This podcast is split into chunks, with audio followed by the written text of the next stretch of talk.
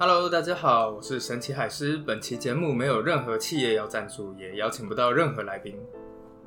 是的，简单来说呢，就是我终于要录 Podcast 啦。那也有人会问啦，海狮，你明明就写的好好的，为什么会突然间想要来说故事呢？不过其实说老实话，比起写，其实我一刚开始真的是比较喜欢说故事的。为什么呢？这其实起源于我自己，大概在写硕士论文的时候。大家都知道，我写硕士论文的时候，那个过程非常的痛苦，因为除了我的硕论全部都是用德文写的以外，第二就是我在写硕论的时候，屋顶整个塌掉了。所以就在那个人生中最悲惨的年代里面，然后我一边就是背着背包到处去蹭 WiFi，被我称为“逐 WiFi 而居”。另外一方面，这个时候，每个人其实也都会找到一些自己的专长或者嗜好，来抚慰一下受伤的心。所以就在那个时候呢，我找到的东西就是相声。好，大家当然都知道，相声就是两个人你来我往，一个装傻，一个吐槽。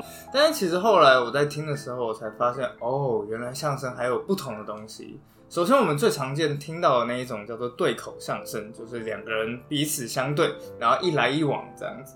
当然，还有如果在两人以上的话，叫群口相声。那我现在最喜欢听的那个时候，我最喜欢听的是一个东西，叫做单口相声。我那时候也想说，单口相声一个人听有什么好玩的？后来我才发现，哦，原来他就是一个人在说故事，然后再加上适当的情境里面，加上一点包袱笑料。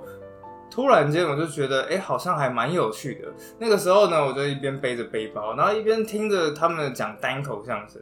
单口相声的故事有可能很多，《七侠五义》啊，《水浒传》呐，或者是《济公传》呐，这样诸如此类的。之后我就是白过着白天写历史论文。晚上听单口相声的日子，突然间两就是不知道从什么时候开始，我突然间有个 idea，哎，如果把这两个东西加在一起呢，就用说单口相声的方式，然后来讲我正在读的历史，会不会蛮有趣的呢？因此，过了五年之后，我的 podcast 终于要开始了。好的，闲话不多说，就让我们来开始第一期的故事吧。今天要说的是一个时尚品牌叫做 Sling 的故事。大家都知道，其实我对时尚这件事情并没有什么太关注的。之所以会知道这个品牌，其实是因为我老婆师婆，她每次非常非常喜欢，都在我耳朵旁边，然后就不断的念：“哎，你看看那个九脸包好可爱哦！哎，你看看那个鲶鱼包好可爱哦！”我那时候内心就是满头黑人问号啊，九脸包，黑人包。后来一去查了之后，才发现，哇靠，一个居然要八万到十万块，而且就是坦白讲，还不是那种非常非常大的，它里面什么都装不了，只能装可爱的东西。不过终于在有一次呢，师婆就传了一个链接给我，然后我就心想说这是什么东西？一看又是蛇令，原本不太想打开的，都要突然间师婆跟我讲说，哎哎，这次不一样了啊，原来。这一次蛇令二零二一年的男装发布会，居然是中世纪骑士风格，而且地点就是在法国的香坡堡。我那时候听到，眼睛瞬间一亮，哦，终于来我有兴趣的东西了。然后接下来就开始跟他讲，你知道吗？所谓香坡堡这个，它的建造者。这个国王弗朗索瓦一世在当时真的是被人家称号叫做骑士国王，而今天我们要来讲的就是这个骑士国王的故事。好，这时候我大概已经听到很多人就是没有，我比较想要听舍令的故事。好，反正不管，我今天就是要讲弗朗索瓦。好，说到弗朗索瓦这一个人呢，可是其实大家不是太熟。不过在他的那个年代里面，基本上整个欧洲就是三个。二十多岁年轻男人的天下。首先，第一个就是法国的弗朗索瓦一世，然后还有另外一个是西班牙的查理。等一下我们会讲到他的故事。这整篇故事就是他们两个人正在争斗的。除了他们两个人之外，还有另外一个就是英国最有名的世纪渣男，叫亨利八世。所以大概大家都知道，就是大概就是十六世纪的那一那个年代。弗朗索瓦呢，他基本上就是一位文艺复兴式的君主。然后有人就会问了，哎，那文艺复兴式的君主跟中世纪的到底有什么不一样呢？在这边，我们简单的用另外一个他的最大对手，叫做西班牙的查理，然后来让大家互相比较一下这两者之间到底有什么不一样。查理呢，他其实，在三个人里面年纪是最小的，而且基本上长相也是最不突出的。他最大最大脸上的一个特色，就是有一个一个哈布斯堡家族非常常见的厚道，他的下巴非常非常的长，而且到最后，他们好像就是有一些因为下巴实在是太长了，有的舌头还会直接伸出来，所以听他们讲话，非常有可能都是一个大舌头的样子，而且。他这个人其实跟当时一般的君王也不太一样，他非常非常不喜欢交际。查理是一个害羞内向的人，然后甚至有传言就是说他在见第一次见到别人的时候，还会刻意把自己的画像画丑一点。接着，当别人真的见到他本尊的时候，反而会有一种松一口气的感觉。对，所以基本上查理就是一个害羞内向，他的人生呢，基本上就是政治和宗教，既没有觥筹交错的饮宴，也不喜欢什么雍容华贵的天鹅绒或钻石，所以大概可以想象的出来，他就是一个类似中世纪修道士，当然没有这么清贫啦，不过应应该就是这个样子的风格。然而弗朗索瓦却是一种完全不一样的，有一句相声。专门在形容这种人，叫做文能提笔安天下，武能上马定乾坤。弗朗索瓦大概就是这个样子的人。根据当时的史料记载呢，弗朗索瓦长得一表人才，他整个身高有一百八十公分，在当时算是非常非常的高。柔顺的棕色头发梳得整整齐齐，跟当时中世纪那种千年不洗澡完全不一样。然后在柔顺的秀发之下，再搭配淡牛色奶色的脸庞、褐色的眼眸，瞬间迷倒万千少女。而是真他。是真正迷倒万千少女，他的情妇非常非常多，而更重要的一件事情是他对文化艺术非常非常喜爱，也难怪一登基之后，当时法国人文主义学者就是一个叫做比代的人，马上就对这个新国王寄予厚望，毕竟这是史上第一个国王以法兰西，就是跟法兰西的名字是相似的。他写信给当时另外一个有名的人文主义学家伊拉斯莫斯，马上就说他是弗朗索瓦这个名字第一次成为国王之名，但我们已经可以预言这个名字注定会成就大事。这个人文主义学者说的没错，果然在登基后没多久，还不到一年的时间，弗朗索瓦就是雄心万丈，他立了一个目标。那就是要重新夺回被先王丢掉的米兰。弗朗索瓦把自己的雄心壮志告诉了自己的母后路易斯。其实坦白说来，路易斯养大自己的儿子弗朗索瓦可以算是含辛茹苦。他其实一刚开始的出身非常非常低微。当时的法国王室养了很多像路易斯这样子的小女孩，但唯一的作用就是拿来和亲用的。果然，在路易斯大概十二、十三岁的时候，她就被嫁给当时的一个亲王，叫做奥尔良亲王。那时候一刚开始，她的人生过得非常非常的痛苦，因为当时她嫁给那个丈夫，然后还有一个就是非常相好的情妇。让路易斯整个一点地位都没有，但是问题是命运就是这么的巧合。首先，先是生下了弗朗索瓦，接着当时的法王查理八世突然间走路走一走，也不知道是发生了什么事情，脑袋突然间撞到门框，咚，死了。王位突然间就这样子一瞬间落到了他们奥尔良那一只上面。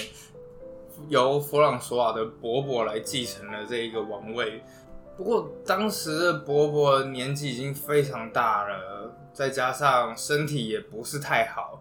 更令人欣慰的是，他的王后身体也非常非常的糟糕，而下一个顺位继承的人就是弗朗索瓦本人。这个时候，母后路易斯非常非常开心，她每天早上一睁开眼睛，第一件事情就是等待这个法国国王到底什么时候挂掉，到底什么时候挂掉。这个时候，他们唯一的目标就是，只要这个法国国王不要生下小孩，一切就顺利了。好，然后接下来，当然这个法国国王也想要有自己的子嗣。先是生了一个小男婴，那个时候就是路易，就是路易斯，然后就开始咬手帕，非常紧张。结果几天之后，男婴就夭折了。没过多久，又传出来了喜讯，这个时候路易斯又开始非常紧张。然后一出生的时候，发现是一个女婴。这样紧张刺激的等待生活，就这样日复一日，周而复始。终于到最后，两个人越来越老，越来越老。而就在这他们觉得时机差不多已经成熟的时刻，一件事情的发生却让他们的计划全盘打乱，那就是王后先死了。对，就是老国王原本如果过世的话，下一个继位者就是弗朗索瓦。但是老王后如果先死了的话，会发生什么事情呢？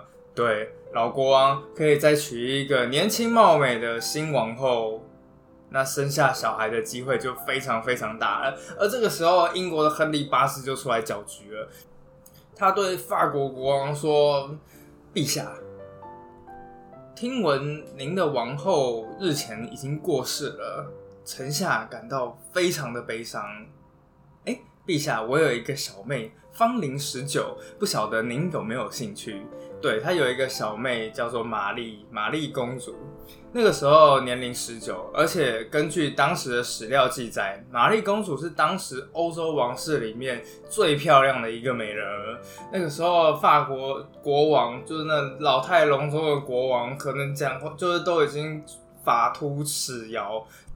但是男人永远都有一个优点，那就是他们非常的忠心。不管他们年纪到了七十岁、八十岁、九十岁，他们喜欢的东西永远是一样的，那就是二十岁的小姑娘。更何况是美若天仙的玛丽公主。老态龙钟的法国国王一听到，龙心大悦，马上就答应这一桩婚事。果然，之后在婚礼上面，当老国王一见到年轻貌美的玛丽公主时，整个。眼珠子都快要掉出来了，他目不转睛的盯着貌美如花的玛丽公主。这个时候，旁边亨利八世还，你知道，就是有一种非常假惺惺的，就是说啊，希望玛丽这过于年轻的肉体不要让国王您太过劳累。法国国王眼睛看都没看亨利八世，嘴里就直直念着，我自己个人想啦，大概是长得像这样。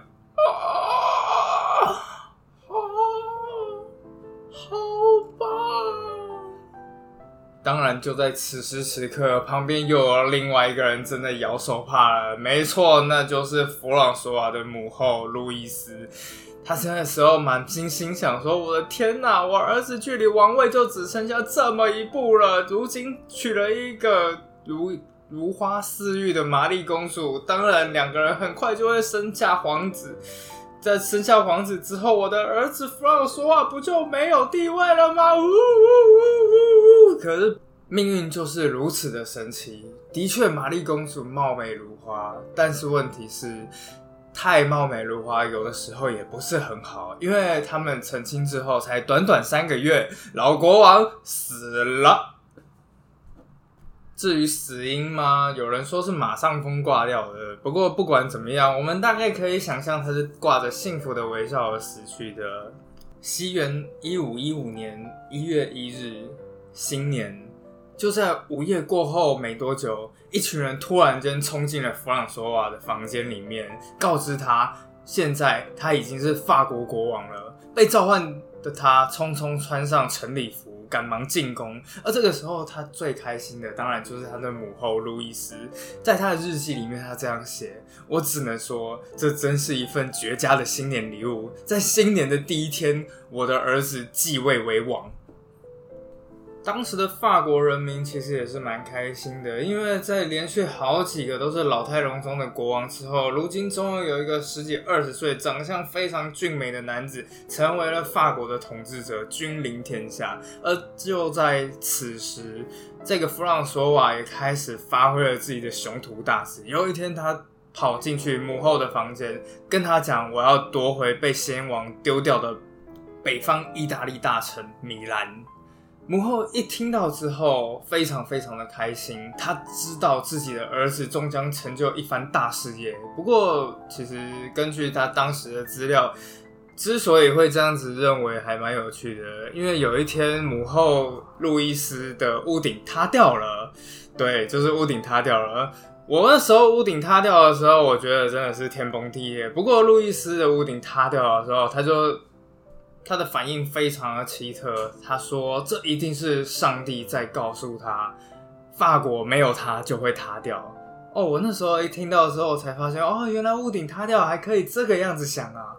好，总而言之呢，母后全力的支持自己的儿子弗朗索瓦，去吧，家里面有母后有为娘帮你盯着，你就自己放心的去前去征服你自己的天下吧。也就这个样子，在一五一五年。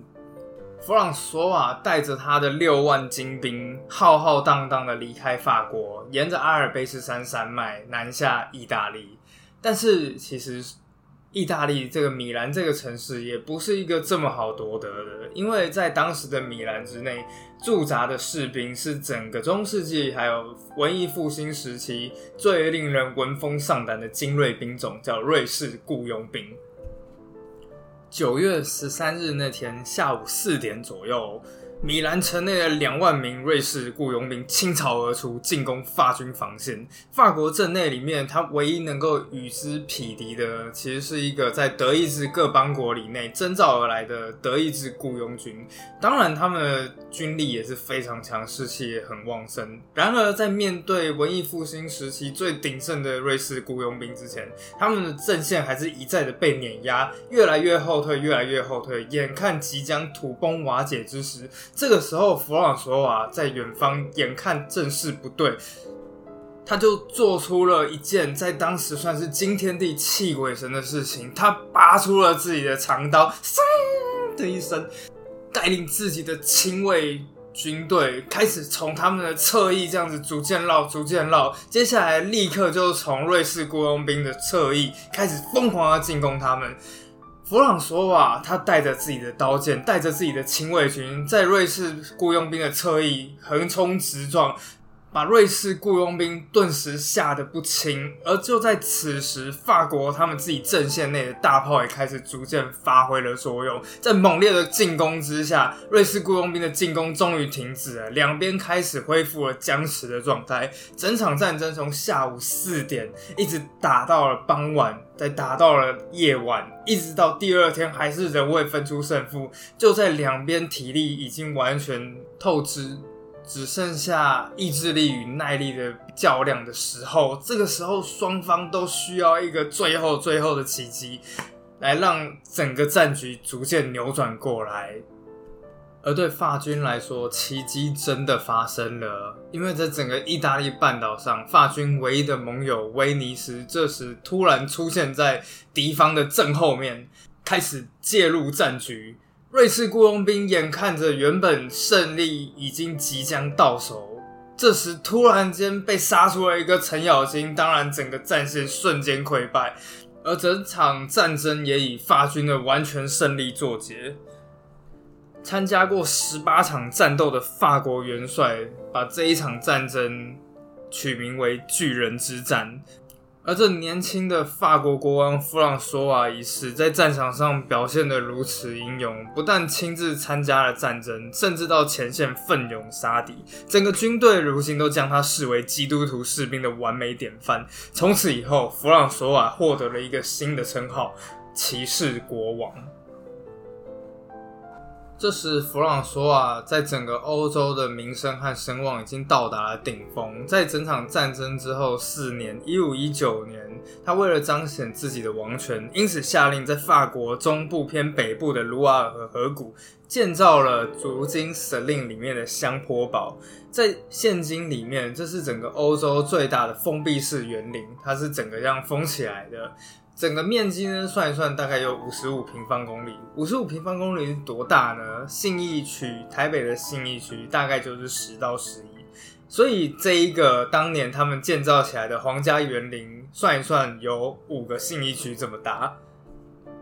而舍令这次的走秀地点呢，它是在整个园林里面的主堡。这是一座精雕细琢的巨大雪白城堡，从外面看上去，整个尖塔和钟楼直冲云霄。曾经我看过一个照片，就当它晚霞一照的时候，简直就像是映红天色的白色火焰一样。而内部最重要的特点，则是主堡正中央一个双螺旋阶梯。如果大家不太懂这是什么意思呢？不如就想想看，就是女孩绑那种麻花辫，然后就两根辫子这样逐渐交缠。然后逐渐向上这个样子。坦白说，在当时整个文艺复兴时期里面，这是造价非常高，而且需要非常精密计算的一种建造的特色。这座城堡在当时有两个作用：第一个，它是皇室专用的皇家园林；而另外一个更重要的作用。他是要把这一座建筑作为法王国霸权的象征，因为在当时，弗朗索瓦已经有了一个新的目标，只是法国的王位早就已经不能满足他。如今，他开始把眼光放在整个欧洲世俗界里面最至高无上的一个位置上。大家猜猜是哪一个位置？没错，就是神圣罗马帝国皇帝。好的，现在我们终于要讲到弗朗索瓦另外一个此生最大的对手查理了。坦白说，当弗朗索瓦已经获得巨大声量的时候，这个时候查理只是一个名不见经传、十几、二十岁、二十出头的一个小男孩，他的力量完全没有办法跟弗朗索瓦相比拟。不过，当时间来到了一五二零年，查理突然间像坐上火箭一般的追赶着弗朗索瓦。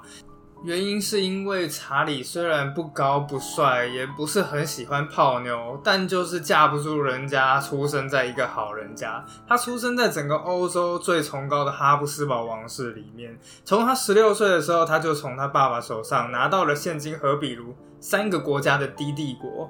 后来又从他妈妈那边拿到了整个西班牙，而当时统治整个神圣罗马帝国的，就是查理的爷爷马克西米连一世。在当时，马克西米连一世已经病入膏肓，在过世之后，他的遗体将被葬在他自己城堡的教堂。不过，根据他的遗愿，其实还蛮感人的。他决定，他要把自己的心脏。葬在自己第一任妻子伯根利的玛丽身边。他说：“长久以来，那一直只属于他。”之后过了没多久，大概在一五二零年代的时候，老皇帝撒手人寰。照道理来说，爷爷过世，哎，继承这一个地位的，当然理论上就是他的直系血亲，就是他的孙子查理。然而，神圣罗马帝国跟当时整个欧洲所有的国家都不一样。因为在整个欧洲里面，其他的王公贵族都是国王，最多就是到国王，接下来就是公侯伯子男，然后神圣罗马帝国的统治者叫做皇帝，这是整个欧洲唯一的皇帝之位，他太神圣，不能根据传统的就是长子继承制然后来继承，而是要经过整个基督教世界最崇高的七位领袖，包括三名教会领袖和四名世俗领袖投票。才能决定，也因此给了法国弗朗索瓦一世一个可乘之机。人家就会觉得很奇怪，哎，神圣罗马帝国不是现在德意志和奥地利这一块吗？跟你法国有什么关系？哎，就是架不住人家就是可以拿得到票，你能怎么办呢？弗朗索瓦一世那个时候有两大优势，首先他非常的有钱，他早就已经买通了。七位选帝侯里面的其中四位，而且更重要的一件事情，他有当时整个欧洲基督教世界最强大的力量支持——教宗。照道理说来，查理其实一点机会都没有。不过一件事情的发生，然后激起了查理的好胜心。首先，弗朗说话真的是我不知道该怎么说，就是一个欠扁。他写信给查理，然后就说，直接就跟他讲：“阁下，我们正在追求同一位淑女。”接下来就开始不断来花大钱、砸大钱，然后买下七个选帝侯中间的其中四位。不过，真正让查理愤怒的一件事情，是因为哈布斯堡王室已经统治了神圣罗马帝国好几百年了。如果地位在他们手中丢失了，会是一个非常大的耻辱。因此，哈布斯堡家族的家长们决定不要推派查理，查理的个人魅力不够，推派斐迪南，就是查理的弟弟。查理跟他自己的弟弟其实一直都有某种竞争意志。来，当查理一听到家族要推派自己的弟弟而不是他的时候，他真的愤怒了。他说：“只有我才能够成为皇帝，维主维护家族的辉煌，并实现我为基督教世界所构想的伟大理念。我们能够成就许多伟大而不凡的事业。”啊，不过当然，查理他。有点大舌头，所以他可能讲的实际上没有这么好听，可能比较像只有我才能成为皇帝。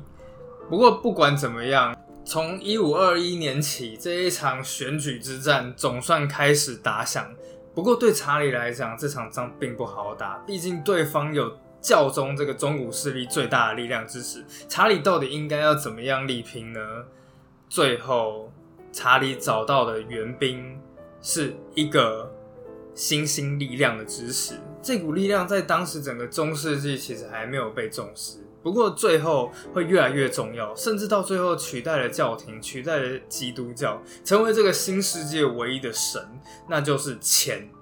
什么意思呢？原来查理获得了一个。巨大力量的支持，那就是德意志地区的富格银行。当时的就是银行掌门人叫做雅各布·富格，他是位于奥格斯堡富格家族银行里面最高的掌门人。而整个奥格斯堡银行业在现在的标准来讲，就差不多是纽约、华尔街加上伦敦金融城这样的概念。当时整个。奥格斯堡的银行业跟哈布斯堡家族有着千丝万缕的关系，所以到最后，富格得出了一个结论：如果要让我们家族的银行业继续兴盛的话，哈布斯堡家族必须要当选。因此，在银行的大力支持下，查理终于可以撒出大量的银弹攻势。在当时，光是富格银行家族就投入了五十四万荷兰金盾，这一笔数字多大呢？其实坦白讲，我也不知道。但是总而言之，是一个非常非常折舌的巨款。他就是这个富格银行，其实是以高级纺织业起家的。据说，他这一笔五十四万荷兰金盾呢，他爷爷卖这种高级金纺的。布料啊，织品大概够他卖一千年的。所以，如果一旦查理竞选失败的话，整个富格银行就会立刻宣布倒闭。而这个时候，整个金融界，德意志的金融界也会掀起一阵巨大的海啸，甚至到最后整个淹没。而接下来，查理也开始使出了一连串的宣传攻势。在当时，法国国王弗朗索瓦一世。他使出的宣传攻势是：只要让我当上了神圣罗马帝国的皇帝，我可以将两国的国力合并，来复兴伟古老而伟大的查理曼帝国。大家都知道，查理曼帝国就是如今法国跟德国就是合体嘛。但是查理使出了一个完全不同的宣传，他说：“法国是法国人的法国。”而德意志就是必须要是德意志人来继承，所以大家其实只要想一想，在那个时候，他开始十六世纪，查理其实就已经开始宣扬民族主义。不过在现在的角度来讲，其实也是蛮有趣的，因为对查理来讲，他其实比较是偏西班牙人，还有就是荷比卢三个低帝国那边的人，他一句德语都不会说。不过在重视血统胜于一切的文艺复兴时期，身为老皇帝马克西米连一世的孙子，就是有那么多一层的亲切感。一五二一年，七位选帝侯齐聚德意志法兰克福城外。支持查理的军队已经在城外随时待命。这个动作表面上啊是要说哦，我们要维护一下选帝侯的安危啊，但实际上包含在七位选帝侯，所有人都明白，他们的安危实际上全系于他们能不能做出正确的决定。结果毫不意外，查理获得全票通过，在一五二一年成为神圣罗马帝国查理五世。从这时起，两人的梁子算是结下了。这两个人，查理五世加上弗朗索瓦一世，再加上一个英伦小岛上面的亨利八世，三个人合纵连横斗了一辈子。在欧陆强权上面，查理带领的神圣罗马帝国和弗朗索瓦的法国，终于在这一场选举之后四年，一五二五年早上正式交锋。在这场。整个欧陆争霸战里面，当然弗朗索瓦一样是非常的骁勇善战，他自己一个人骑着马，再一次带领了亲卫军杀入敌阵，然后横冲直撞。不过这一次其实已经不太一样了。原来这一次为法国服务的瑞士国王兵，虽然手中的长矛在冷兵器时代算是天下无敌的，但在这个时候已经出现了一个新的武器，一个新的军种，叫做西班牙火枪兵。这场战役是证明火器的确是优于冷兵器一个关键的战役。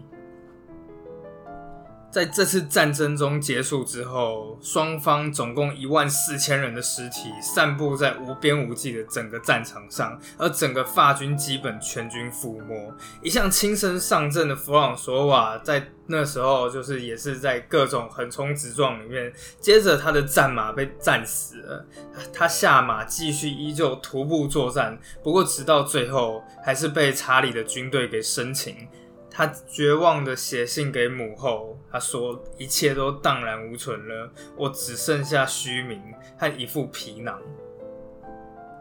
不过讲的好像很可怜的样子，但是事实上证明，弗朗索瓦被俘虏人生其实过得还不错，不但每天就是过得很开心，夜夜笙歌，最后居然还说服了查理的姐姐跟自己结婚。最后这两个人就是原本斗了一辈子的。仇人突然间在一夜之间就变成了亲家，到最后查理也做出了一个决定：好，你把土地给我，就是你只要割一点土地给我，你就可以重回自由。弗朗索瓦一听，二话不说，好的。所有人一听到之后，立刻非常震惊，不管是弗朗索瓦那边的人，还是查理那边的人，都反对这样决定。但是对查理来讲，他在这个时候，虽然他跟他自己的对手弗朗索瓦已经斗了一辈子，但是如今他已经有了新的敌人。这个敌人一个在外，一个在内。外面是当时土耳其的苏丹，而在内则是一个不知道从哪里来，突然间在威登堡教堂上面张贴了九十五条论证的一个不知名的博士。最后，这个博士竟然引起了整个德意志地区腥风血雨的一项宗教改革。对他就是马丁路德。也就因为如此，查理到最后还是决定要放走了弗朗索瓦，而。万万没有想到的是，弗朗索瓦他真的不愧是一个文艺复兴的君主。什么意思呢？就是他虽然喜欢文化艺术，然后也是一个骁勇善战的人，但是文艺复兴的君主也比当时中世纪的君主在奸诈狡猾了那么一点点。原来弗朗索瓦根本就没有打算要就是呃割让自己土地的意思。他在一回去之后，马上欢呼的大喊说：“哈哈，我又是一个国王啦！”然后接着就骑马到处就再去找自己的情妇去了。这也就是为什么对查理来讲，他一直很难释怀的原因。查理五世听到之后，简直就是气坏了，他大喊了一声：“我觉得如今还是依旧给每一个。”统治者或者是政治家来听。王冠在手之人不能如此寡廉鲜耻。不过，当然已经太迟了。这两个变成亲家的两个人，在一五三九年香坡堡即将完工的时候，弗朗索瓦还邀请了查理去做客。而也就是在那个时候，查理才第一次见识到，哦，原来法国真的是越来越强盛。也从这个时候开始，一直到一百年之后的路易十四，整个法国开始逐渐往上窜升，一直到最后，在整个凡尔赛宫时代，他法国的国势终于走到了顶峰。好的，那香坡堡的故事就到这里结束啦。但其实。身为一位欧洲史的说书人，我后来发觉，真的，其实，在欧洲的各大奢侈品牌里面。到处都有自己的文化痕迹，比方说好了，香奈儿的这个品牌里面，其实就充满着 Coco Chanel 他自己曾经的文化图腾。